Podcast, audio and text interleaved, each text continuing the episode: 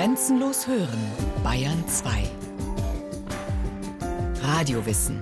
Montag bis Freitag die ganze Welt des Wissens. Kurz nach 9 Uhr und 15 Uhr.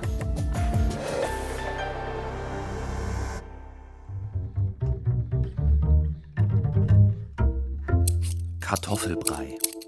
Bratkartoffeln, Salzkartoffeln, Kartoffelsalat, Pellkartoffeln, Pommes frites, Ofenkartoffeln, Kartoffelsuppe, Kartoffelgratin, Kartoffelpuffer, Gnocchi, Kartoffelklöße, Kartoffelkroketten. Kartoffeln stehen nach Reis, Weizen und Mais an vierter Stelle der weltweit wichtigsten Grundnahrungsmittel. Jährlich werden etwa 300 Millionen Tonnen Kartoffeln geerntet. Die größten Produzenten sind China, Indien und Russland. Deutschland steht auf Platz 6 der Hauptproduzenten. Jeder Deutsche verspeist pro Jahr im Durchschnitt insgesamt rund 57 Kilogramm Kartoffeln und Kartoffelprodukte wie Pommes frites, Chips und Klöße. Das klingt nach einer ganzen Menge. Aber im EU-weiten Vergleich ist der Verbrauch in Deutschland eher niedrig. In Lettland, Polen oder Griechenland liegt der jeweilige Pro-Kopf-Verbrauch bei über 100 Kilogramm im Jahr. Früher wurden auch bei uns viel mehr Kartoffeln gegessen. Um das Jahr 1900 sollen es jährlich rund 250 Kilogramm pro Kopf gewesen sein. Im 17. Jahrhundert hieß es bei der Landbevölkerung Mitteldeutschlands sogar Kartoffeln in der Früh, zu Mittag in der Brüh, des Abends mitsamt dem Kleid, Kartoffeln in Ewigkeit. Nicht nur bei uns, auch in anderen Ländern galten Kartoffeln als arme Leute essen. Ein irisches Sprichwort besagt die Mahlzeit des armen Mannes besteht aus einer kleinen und einer großen Kartoffel. Auch wenn die Kartoffel bei uns lange Zeit ein Volksnahrungsmittel war, sie kommt ursprünglich gar nicht aus Europa. Die heute kultivierten Kartoffeln stammen von verschiedenen Sorten ab, die in den südamerikanischen Anden kultiviert wurden. Wildformen der Kartoffel wurden schon vor rund 8000 Jahren gegessen. Vor mehr als 4000 Jahren begannen die Menschen dort, die Knolle anzubauen. Überreste der Frucht wurden zum Beispiel südlich von Lima in Peru gefunden und auf rund 4000 vor Christus datiert. In Peru gibt es mehr als 3000 endemische Kartoffelsorten. Das heißt, sie kommen ausschließlich dort vor. Um die Knollen haltbar zu machen, ließen die Menschen früher die Kartoffeln nach der Ernte auf dem Feld liegen und über Nacht gefrieren. Danach stampften sie das Wasser aus den Früchten, ließen den Brei in der Sonne trocknen und in der Nacht erneut gefrieren. Diesen Vorgang wiederholten sie mehrmals. Das so entwässerte, gefriergetrocknete und damit haltbar gemachte Produkt wurde bei Bedarf wieder in Wasser eingeweicht und anschließend zubereitet. Nach Europa kam die Kartoffel erst um 1560. Spanische Seefahrer hatten sie mitgebracht. Weil die Knollen Trüffeln ähnlich sahen, wurden sie Tartufoli genannt. Etwa zur selben Zeit sollen auch englische Seeleute die Kartoffel nach Europa transportiert haben. Allerdings wollten die Menschen die Knolle zunächst gar nicht essen. Da sie oft die grünen Teile der Pflanze verzehrten, diese enthalten das giftige Alkaloid Solanin, bekamen sie Bauchschmerzen und klagten über Übelkeit. Zudem kommen Kartoffeln nicht in der Bibel vor. Daher sprachen sich auch einige Geistliche gegen den Verzehr der nahrhaften und vitaminreichen Knolle aus. Wegen der hübschen weißen, violetten, gelben oder bläulichen Blüten stand die Pflanze zunächst nur in den Gärten der Adligen und auch in einigen botanischen Gärten. 1749 schimpfte der französische Botaniker Raoul Comte über die schöne, aber fremde Nutzpflanze. Dies ist in aller Augen das abscheulichste Gemüse, doch das Volk, welches den größeren Teil der Menschheit ausmacht, ernährt sich davon. Doch Preußenkönig Friedrich der Große erkannte den Nutzen dieser Pflanze. Angesichts des grassierenden Hungers erging 1756 ein königlicher Kartoffelbefehl an die preußischen Beamten. Als habt ihr denen Herrschaften und Untertanen den Nutzen von Anpflanzungen dieses Erdgewächses begreiflich zu machen und denselben anzuraten, dass sie noch dieses Frühjahr die Pflanzung der Kartoffel als einer sehr nahrhaften Speise zu unternehmen, wo nur ein leerer Platz zu finden ist, soll die Kartoffel angebaut werden, da diese Frucht nicht allein sehr nützlich zu gebrauchen, sondern auch dergestalt ergiebig ist, dass die darauf verwendete Mühe sehr gut belohnt wird. Übrigens müsst ihr es beim bloßen Bekanntwerden der Instruktion nicht bewenden, sondern durch die Landdragoner revidieren lassen, ob auch Fleiß bei der Anpflanzung gebraucht worden. Um die Neugierde der Bevölkerung auf die Kartoffel zu wecken, wandte Friedrich der Große einen Trick an. Er ließ seine Felder bewachen, zog seine Soldaten zwischendurch aber auch immer wieder ab. Einige Kartoffelpflanzen wurden dann auch tatsächlich, wie vom Monarchen erwünscht, gestohlen und auf den Feldern der Bauern angepflanzt. Die Folge? Der Anbau der Kartoffel breitete sich mehr und mehr aus. Die List des Preußenkönigs trug so dazu bei, die Ernährung seiner Untertanen sicherzustellen. Auch in anderen Ländern wurde die Kartoffel schnell zum Hauptnahrungsmittel für die arme Landbevölkerung. Sie machte es möglich, eine große Familie mit einem kleinen Stück Land durchzubringen. Viele Experten sind der Ansicht, dass die bessere Versorgungslage durch die Kartoffel in vielen Ländern zum Bevölkerungswachstum beigetragen hat. Umso schlimmer, wenn durch Krankheiten dann ganze Ernten vernichtet wurden und es wie Mitte des 19. Jahrhunderts in Irland zu großen Hungersnöten kam. Grund für die Missernten war eine Pflanzenkrankheit, die Kartoffelfäule. Der Pilz mit dem Namen Phytophthora infestans breitete sich damals rasend schnell auf den Feldern aus. Er zerstörte das Gewebe der gesamten Pflanze und ließ die Knollen verfaulen. Die Bauern mussten auf ihre Vorräte zurückgreifen und hatten so im Folgejahr kein Saatgut mehr. Zudem grassierten Pest und Typhus. In dieser Zeit starben in Irland rund eine Million Menschen. Zwei Millionen Iren wanderten aus in die USA, nach Kanada und Australien. Die Jahre zwischen 1845 und 1849 gingen als The Great Famine, die große Hungersnot, in die Geschichte ein. In einem Brief an den aus Irland stammenden Herzog von Wellington hielt ein Friedensrichter aus der Grafschaft Cork im Dezember 1846 seine düsteren Eindrücke von einem Besuch in einem Dorf an der Küste fest. In der ersten Hütte lagen sechs bis aufs Skelett ausgehungerte Menschen allem Anschein nach tot, auf halb verfaultem Stroh. Sie lagen unter einer Art Pferdedecke, und ihre erbärmlichen Beine waren oberhalb der Knie unbedeckt. Als ich voller Entsetzen näher trat, hörte ich ein leises Stöhnen und Wimmern. Ich stellte fest, dass die Elenden noch lebten. Sie hatten hohes Fieber. Vier Kinder, eine Frau und eine Gestalt, die einmal ein Mann gewesen war. Unmöglich, die Einzelheiten zu beschreiben. Es reicht wohl, wenn ich sage, dass ich innerhalb weniger Minuten von etwa 200 solcher Phantome umringt war, von Schreckgespenstern, die jeder Beschreibung spotteten. Auch heute können noch allerlei Krankheiten die Kartoffel bedrohen. Landwirt Martin Huber vom Biolandhof Huber im oberbayerischen Walleshausen erklärt auf seinen Feldern, worauf er besonders achten muss. Es gibt natürlich jede Menge Krankheiten. Eine der wichtigsten Krankheiten ist die Krautfäule, die Phytophthora. Das ist ein Pilz, der bei feuchtwarmer Witterung sein Unwesen treibt. Eine andere Krankheit ist zum Beispiel Rhizoctonia. Das ist eine Krankheit, die die Wurzeln befällt, die auch am Pflanzgut aber schon sichtbar ist. Diese Krankheit führt dazu, dass die Kartoffeln unförmig werden oder dass die Kartoffelstauden erst gar nicht richtig wachsen. Es werden auch oft schon die Triebe befallen. Es gibt auch bakterielle Krankheiten, Fäulniskrankheiten, Nassfäulen. Die Anfälligkeit gegenüber Krankheiten ist zum einen sehr stark von der Witterung und vom Jahr abhängig, auch vom Boden abhängig. Und auch die Kartoffelsorte spielt eine große Rolle. Jede Sorte hat ihre Stärken und Schwächen und ist mehr oder weniger resistent gegen die verschiedenen Krankheiten. Als Ökobauer kann Martin Huber, anders als konventionelle Bauern, keine Chemie einsetzen.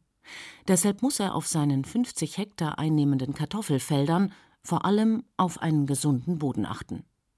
Daher baut er nur alle vier Jahre auf einem Feld Kartoffeln an und in den Jahren dazwischen Getreide oder ein Gras-Klee-Gemisch. Also wir pflanzen ein Gemenge aus Klee und Gras, Kleegrasgemenge. Und es ist einfach wichtig, weil dieser Klee zum einen Stickstoff aus der Luft bindet. Das heißt, wir holen uns den Dünger aus der Luft, der dann den anderen Pflanzen wieder zur Verfügung steht im Laufe der Jahre. Und dieses Kleegrasgemenge ist eine der wenigen Pflanzen, die auch Kohlenstoff massiv im Boden binden. Das heißt, wir können Humus im Boden wieder aufbauen. Die Kartoffel zehrt wieder von diesem Humus. Und um über die Jahre eine ausgeglichene Humusbilanz zu haben, ist dieses Kleegras einfach immens wichtig. Und natürlich spielt auch das Pflanzgut eine entscheidende Rolle. Nur gesunde Pflanzen sichern einen guten Ertrag. Kartoffelexperte Adolf Kellermann von der Bayerischen Landesanstalt für Landwirtschaft. Die Kartoffel braucht vor allem ein gesundes Pflanzgut, weil all die Probleme, die im Jahr vorher geherrscht haben, von brechender Keimruhe und damit schnelles Altern der Knollen durch hohe Hitze oder große Nässe und damit Fäulnis, die in die Kartoffel eindringt, das pflanzt man wieder mit aus. Also die Kartoffel hat da sozusagen ein Gedächtnis. Oder wenn ein sehr hoher Virusgehalt da war, dann pflanzt man das eventuell auch wieder mit aus. Dieses Pflanzengedächtnis rührt daher, dass sich Kartoffeln über die Knollen der Elternpflanzen vermehren. Der Fachbegriff dafür heißt vegetative Vermehrung. Die neue Pflanze ist also ein Klon der Eltern. Diese Eigenschaft hat sowohl Vor- als auch Nachteile. Anfälligkeiten für Krankheiten werden so zum Beispiel an die nächste Kartoffelgeneration weitergegeben. Ein positiver Effekt ist dagegen, dass gezüchtete Resistenzen auch bei den neuen Kartoffeln vorhanden sind. Neben Virus- und Pilzerkrankungen hat die Pflanze noch einen anderen berüchtigten Feind, den Kartoffelkäfer. Der etwa einen Zentimeter lange gelbe Käfer mit schwarzen Punkten und zehn dunklen Streifen auf den Flügeln ist weltweit verbreitet. Ursprünglich stammt das Insekt aus dem US-Staat Colorado, weshalb er im amerikanischen auch Colorado Beetle, Colorado-Käfer heißt. Mit Schiffsladungen kam der Käfer vermutlich 1877 in Europa an. Der Kartoffelkäfer und seine Larven können ganze Felder kahl fressen. Im Zweiten Weltkrieg behaupteten die Nazis, dass die USA den Kartoffelkäfer über Europa abgeworfen hätten. Reine Propaganda. Früher mussten die Käfer mühsam per Hand abgesammelt werden. Inzwischen gibt es aber auch Maschinen, die die Käfer mit Luftdruck von der Pflanze herunterblasen und in Auffangbecken sammeln. Sie können dann beispielsweise an Hühner verfüttert werden. Heute gibt es zudem konventionelle und auch biologisch erzeugte Insektizide, zum Beispiel aus Teebaumextrakt, um die Schädlinge zu bekämpfen. Agatha, Agnes, Belinda, Zilena, Erika, Heidi, Linda, Sissi, Victoria. Die bei uns üblichen Kartoffelsorten haben alle Frauennamen. Und zwar deshalb, weil es im Deutschen die Kartoffel heißt. Allein in der Bundesrepublik sind mehr als 200 Sorten zugelassen. Es gibt in unseren Breiten frühe Sorten, die Ende März gesetzt werden und nach etwa 80 bis 90 Tagen geerntet werden können. Frühkartoffeln befinden sich anfangs oft unter einem Vlies, damit die jungen Pflanzen vor Nachtfrost geschützt sind. Mittelfrühe, mittelspäte und späte Sorten benötigen 100 bis 120 Tage zum Wachsen. Jede Sorte hat unterschiedliche Eigenschaften wie festkochend, vorwiegend festkochend oder mehlig und eignet sich daher für unterschiedliche Gerichte. So werden festkochende Sorten zum Beispiel gern für Bratkartoffeln oder Kartoffelsalat verwendet. Mehlige Sorten haben einen höheren Stärkegehalt und eignen sich besonders gut für Suppen, Eintöpfe oder Knödel. Kartoffeln, der lateinische Name lautet übrigens Solanum tuberosum, gehören wie Tomaten, Paprika oder Auberginen zu den Nachtschattengewächsen. Die Pflanzen können bis zu einem Meter hoch werden. Im botanischen Sinne ist die Kartoffel keine Frucht, sondern ein unterirdischer Spross. An dem Spross, also an der Knolle, sitzen Vertiefungen, die Augen, aus denen bei der Keimung Laubtriebe sprießen. Am unterirdischen Teil der Triebe entwickeln sich Wurzeln und Tragfäden, Stolonen genannt, mit denen die neuen Knollen verbunden sind. Eine einzelne Staude kann Dutzende Knollen hervorbringen. Biobauer Huber Ideal wäre, wenn man so 15 bis 20 Knollen pro Staude erzielt. Das ist dann auch sehr sortenabhängig. Manche Sorten machen immer stabil gleich viel Knollen und andere reagieren sehr stark auf die Witterung, machen dann nur sehr wenig, wenn es mal länger heiß und trocken ist beispielsweise oder sehr viel, wenn die Witterung immer günstig ist. Aber was ist das ideale Wetter für Kartoffeln? Und was braucht die Kartoffel sonst noch zum Wachsen? Kartoffelexperte Kellermann. Kartoffel liebt eher so mittlere Temperaturen. Der Boden soll schon warm sein beim Pflanzen, also am besten um die 10 Grad. Und dann sollen die Temperaturen nicht zu heiß werden, eben so um die 18 bis 23, 25 Grad so rum wären eigentlich gute Wachstumsbedingungen für die Kartoffel. Wenn es dann wärmer wird, deutlich über 25 Grad, dann stellt die Kartoffel schnell das Wachstum ein. Und wenn es im Damm, in der Erde wärmer wird als 28 oder gar über 30 Grad, dann fangen die Kartoffeln schnell an, wieder auszutreiben. Kartoffel braucht zunächst einmal einen lockeren, krümeligen, gut durchlüftbaren Boden, der eine gute Wasserversorgung gewährleistet. Entweder hat der Boden selber viel Wasser gespeichert oder es kommt äh, zu ausreichenden Niederschlägen und in Gebieten, in denen das nicht der Fall ist, muss man eben dann mit Bewässerung nachhelfen, um das Wasserdefizit da auszugleichen. In unseren Breitengraden wird, je nach Sorte, von Mitte Juni bis in den Oktober hinein geerntet. Früher war die Ernte noch mühevolle Handarbeit. Jeder musste mit anpacken, um die Knollen aus der Erde zu holen, auch Kinder. Und so hießen früher die Herbstferien Kartoffelferien. Die Bauernkinder bekamen zur Erntezeit schulfrei, um auf den Feldern mitzuarbeiten. Heute gibt es natürlich Maschinen, die die Bauern bei der Arbeit unterstützen. Aber trotzdem ist der Kartoffelanbau für die Landwirte nach wie vor eine arbeitsintensive Zeit, erzählt Martin Huber. Beim Pflanzen braucht man pro Hektar ungefähr zwei bis vier Arbeitsstunden mit Maschinen. Um die Kartoffeln auszupflanzen in der Ernte brauchen Sie schon drei bis fünf Leute, die auf dem Vollernter mitfahren, um Beimungen auszusortieren. Sie brauchen zwei bis drei Traktorfahrer, jemand, der die Kartoffel einlagert. Also bei der Ernte haben Sie durchaus mal 20 bis 40 Arbeitsstunden pro Hektar Aufwand. Das heißt, im Herbst haben wir auch noch zusätzliche Arbeitskräfte und da geht es dann richtig rund bei uns. In einem guten Jahr erntet der Bauer rund 20.000 Kilogramm Kartoffeln pro Hektar. In einer Lagerhalle auf dem Hof werden nach der Ernte die beschädigten oder unförmigen Kartoffeln aussortiert.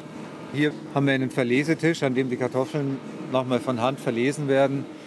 Das geht maschinell nur sehr schwierig, vor allem wenn die Kartoffeln nicht gewaschen sind. Also hier stehen dann immer zwei bis drei Personen, die die Kartoffeln, die grün sind oder verletzt oder angeschnitten sind, aussortieren, damit man nachher nur saubere Ware in der Tüte hat. Die ideale Kartoffel ist äh, wenig verwachsen, also hat eine schöne, ansprechende Form. Auch innen keine Schäden, keine schwarzen Stellen und ja, ist gesund. Auf dem Biohof von Martin Huber werden die Kartoffeln vor dem Verpacken in zwei Kilogramm Papiertüten nicht gewaschen. Das Waschen verkürzt nämlich die Haltbarkeit der Kartoffeln. Es ist besser, die Knollen erst kurz vor dem Kochen zu säubern, auch wenn in der Papiertüte dann mal ein bisschen Erde ist. Der Biobauer schwört auf die Papiertüten, denn sie schützen die Kartoffeln vor Licht und verhindern so ein schnelles Austreiben. Wichtig ist auch die richtige Lagerung. Im Kartoffellager des Biobauern werden die Kartoffeln der letzten Ernte in großen Holzkisten aufbewahrt. Die Kartoffeln werden jetzt bei Temperaturen um 4 bis 5 Grad gelagert, damit sie nicht austreiben, damit sie nicht keimen. Die fangen normalerweise an zu keimen bei über 5 Grad, deutlich über 5 Grad. Wenn Sie also die im eigenen Keller lagern, die haben meistens mindestens 10 Grad, dann bekommen die diese schönen langen Triebe, die Sie kennen. Und deswegen müssen wir die eben bei 5 bis 4 Grad lagern. Kartoffeln sind ein unterschätztes Lebensmittel und gelten zu Unrecht als Dickmacher. Denn nicht die Kartoffel an sich, sondern erst die Art der Zubereitung macht sie zu einer Kalorienbombe. Also zum Beispiel das Frittieröl der Pommes frites oder die fettige Bratensoße auf den Salzkartoffeln. Kartoffeln sind an sich bekömmliche, nahrhafte und sehr gesunde Lebensmittel. Bauer Huber. Was sie so gesund macht, ist an allererster Stelle ein hoher Vitamin C Gehalt.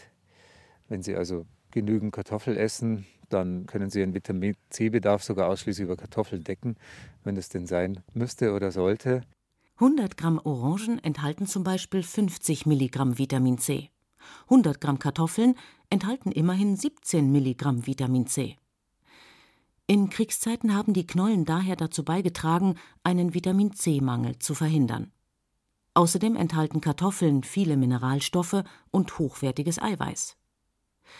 Doch warum geht der Verbrauch zurück, wenn die Knolle so gesund ist? Die Gründe dafür sind vielfältig, so der Biobauer. Es macht vermeintlich mehr Arbeit, wobei ich der Meinung bin, wenn man ein bisschen damit umgehen kann, ist das gar nicht der Fall. Dann können Sie auch in 20 Minuten ein Kartoffelgericht, ein fertiges auf dem Tisch haben. Und es dauert bei Nudeln ja genauso lange. Ein weiterer Grund ist sicher, dass die Frischkartoffel wenig Präsenz hat in der öffentlichen Wahrnehmung und in der Werbung.